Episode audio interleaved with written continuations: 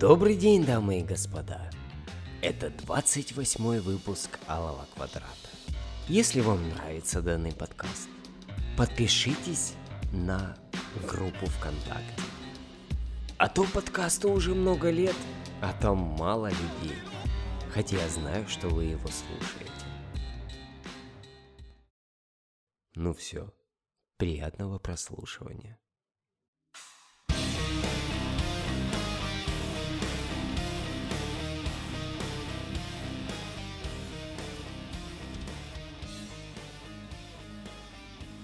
Вот интересно, чем руководствуется женщина, называя своего сына Елисей? Елисей, то бишь. Какие мысли бродят в ее голове? Какой дьявол ей нашептывает в этот момент? Что он ей обещает за такую выходку? Богатство? Славу? Антицеллюлитный эффект? Что? Да, да, именно женщина. Я ни разу не видел ни одного Елисея, а уж поверьте, видел я их в последнее время изрядно, с отцом. Нет таких Елисеев. Все Елисеи строго с матерью ходят, причем не с простой, а с весьма характерной. Такая, знаете ли, типичная Елисеи-заводчица. Молодая. Иногда настолько, что аж задумаешься. За ними там вообще, блядь, в школах следят? Присматривают сейчас хоть как-нибудь? Со светлым окрасом волос, ну то бишь блондинки, и капризно обиженным выражением личика все они. Такое бывает у маленьких девочек, которым сказали твердое «нет» на просьбу купить щеночка. И вот она такая ревела-ревела, да и решила, не купите щеночка? Сама себе рожу тогда. Елисея! И рожает. И ходят потом с ними и постоянно кричат это имя. Вроде как бы и призывая свое чадо. Но на самом деле показывают всем окружающим, дескать, вот оно что-то. А у меня-то Елисей? Да-да, десятая модель, только что вышел. А вы-то все лохи с Алешками да Сашками. Фу. Да. Ну, натурально, как любители телефонных новинок одной компании. Едят растворимую лапшу, но зато гордо держат в руке. Вот так чуть на отлете, манерненько, с мизинчиком, чтобы всем было видно, особенно в общественном транспорте. И я не думаю, что тут какая-то глубокая, странная, но искренняя любовь к библейским пророкам. Ну или хотя бы к сказкам Пушкина. Нет, я думаю, что они просто посмотрели какой-то мультик. Это их предел, ребят. Посмотрели и такие. Воу! Отличное имя! Добрыня? Елисей! Я смотрел разочек мультик. Был такой грешок. Так вот там в зале, кроме меня, все были со светлым цветом волос. И слегка припухшими от слез и обиды личиками. Прямо сидели и наматывали на ус. Или на что они там еще наматывают, начинающие женщины. А потом... Тебя почему так назвали? В, в честь деда. А, ну понятно. А меня в честь мультика.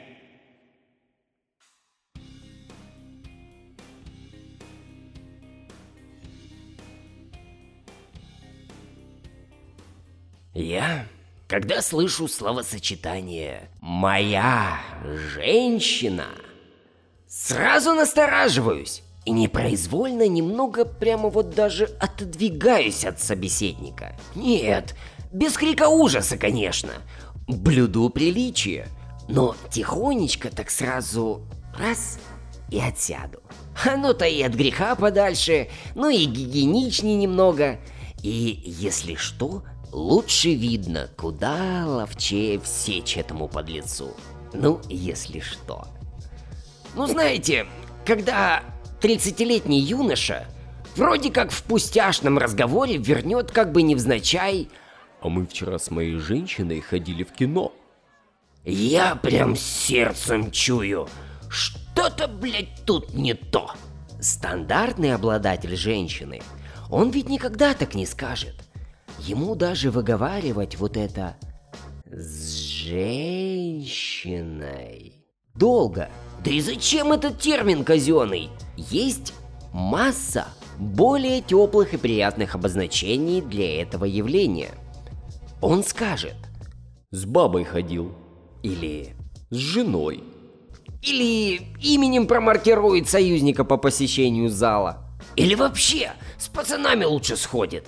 А баба пускай пусть приготовит чего вкусненького. Но вот только не это с моей женщиной. Моя женщина – это прямо некий вызов какой-то. Это крик. Эй, вы все, посмотрите! У меня есть половой партнер с настоящей вагиной. И я сую в эту вагину свою письку. У нас все по-взрослому. Так-то. Чего вы молчите? Чего вы не обращаете внимания-то? Ну, это как вечные ездыны на автобусе, трамвае, метро, внезапно обзаведшиеся личным автомобилем. Сразу столько шуму от них. И ключами-то они вертят у всех на виду.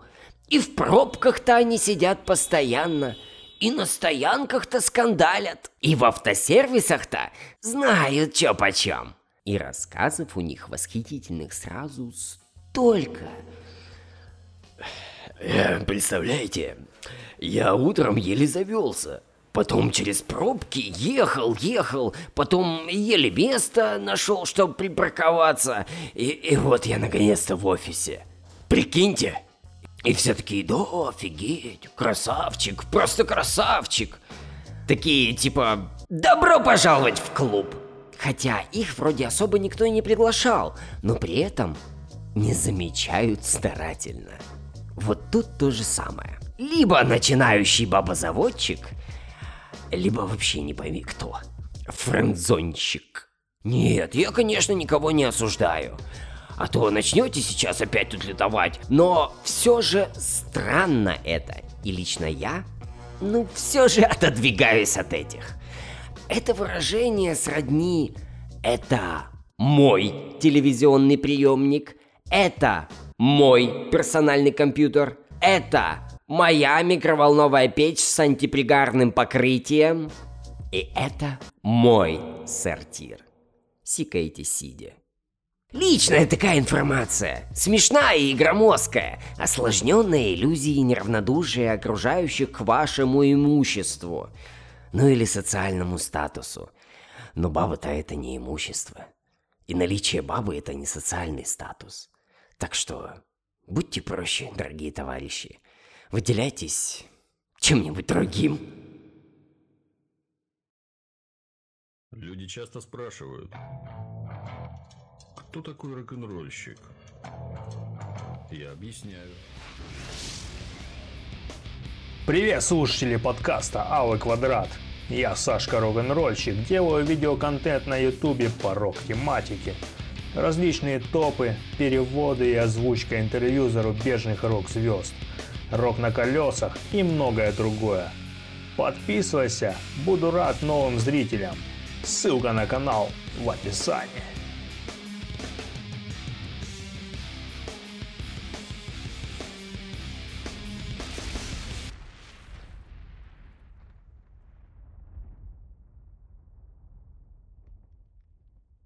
Бабушка всегда очень боялась, что телевизор нагреется и взорвется. И постоянно прикладывала ладонь к его полированному деревянному боку.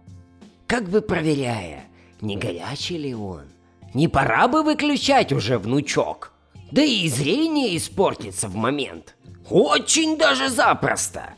Будешь потом в очках ходить всю жизнь. Вообще, рассказы про взорвавшийся кинескоп, откуда они взяли это странное слово кинескоп? Мне лично непонятно. Были очень популярны. Я не знаю ни одного человека, у которого бы он взорвался. А вот у взрослых, у них-то были такие знакомые. Знакомые, которые лично знали одну семью, где телевизор так долго смотрели, что он в конце концов все-таки перегрелся и взорвался. И выгорел весь дом с сараем и соседями. Но я не очень-то и верил в эту жутковатую бытовуху, понимая, что если вот прямо сейчас выключить, то можно совершенно гарантированно пропустить мультик, который был трижды обведен шариковой ручкой в программе передач, и до которого осталось всего ничего – 40 минут непонятной передачи про Сальвадор, Кампучию, израильскую военщину, оголтелых карателей и рабочих Крыжопольской галошелитейной фабрики, ратующих за право угнетенных чернокожих на загнивающем Западе. Можно было отвлечься, забыть, и все. Прощай, долгожданная встреча с анимацией Диснея. Время пришло, гости отправиться, ждет меня старинный друг. Либо Человек-паук, либо Люди в черном.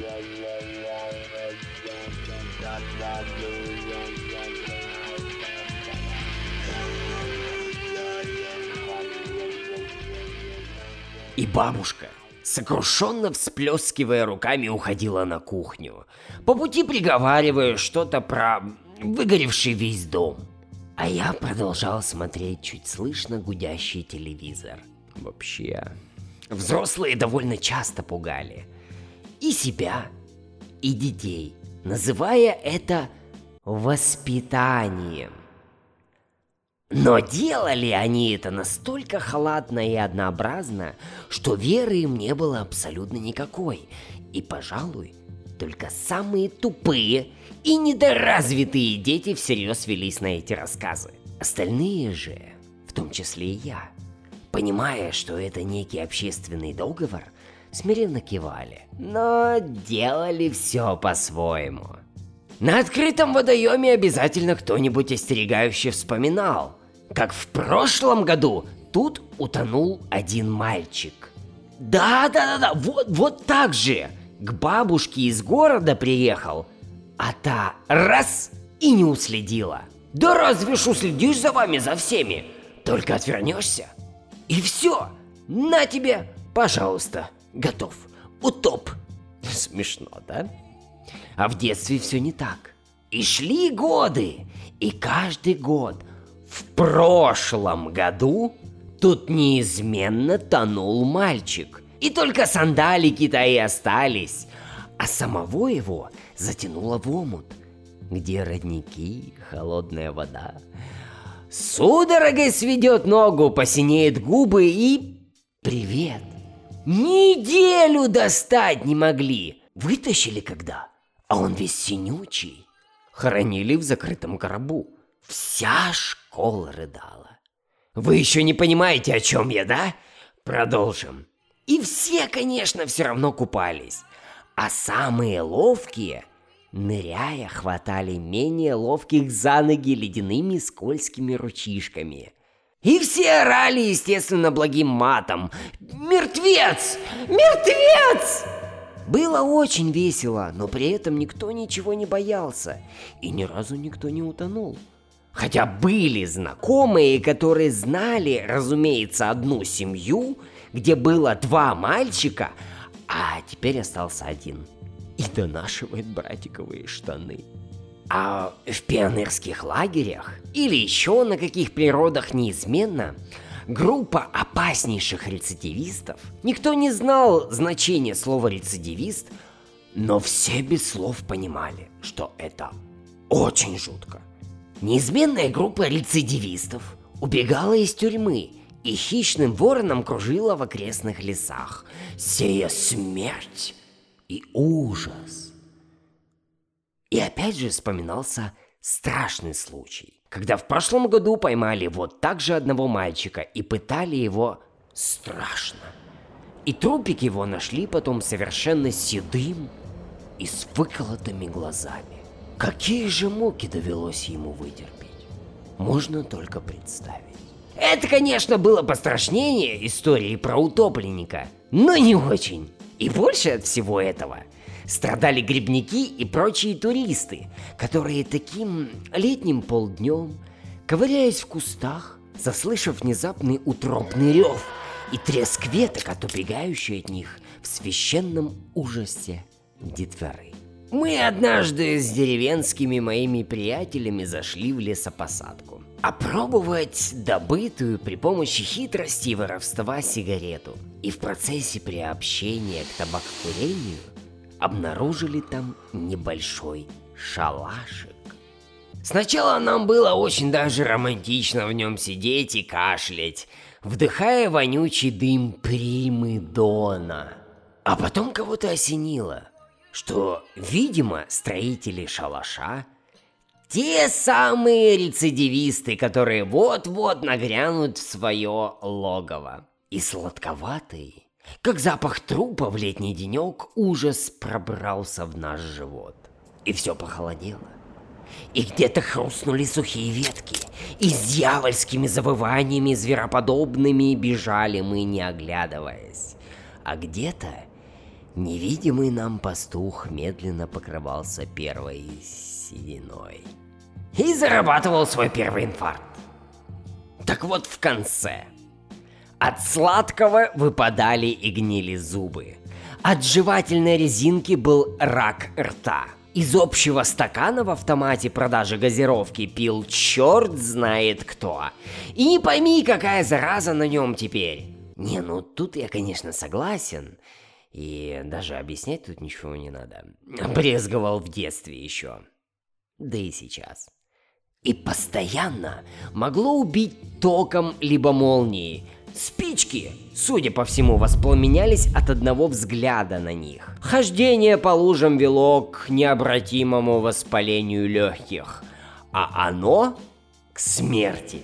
А ведь в прошлом году вот так вот один промочил ноги и привет.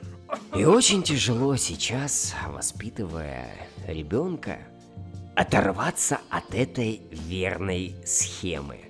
Очень непросто не пугать его смертью, не пугать увечьями, болезнями, изнасилованием, хотя ему еще рано, но... И прочим адом. Очень тяжело этого не делать. Тяжело, но надо, потому что воспитать на страхе можно только говно. А вот этого, вот точно никому бы не хотелось. Надеюсь, вы поняли меня, будущие родители. Ну вот и закончился очередной выпуск. Вступайте в группу Алый Квадрат, делайте репосты данного выпуска, показывайте своим друзьям, семье, подписывайтесь в iTunes, оставляйте свое авторитетное мнение и ставьте побольше звезд. Продвижению данного подкаста это очень поможет. А теперь пока. Дальше будет хуже.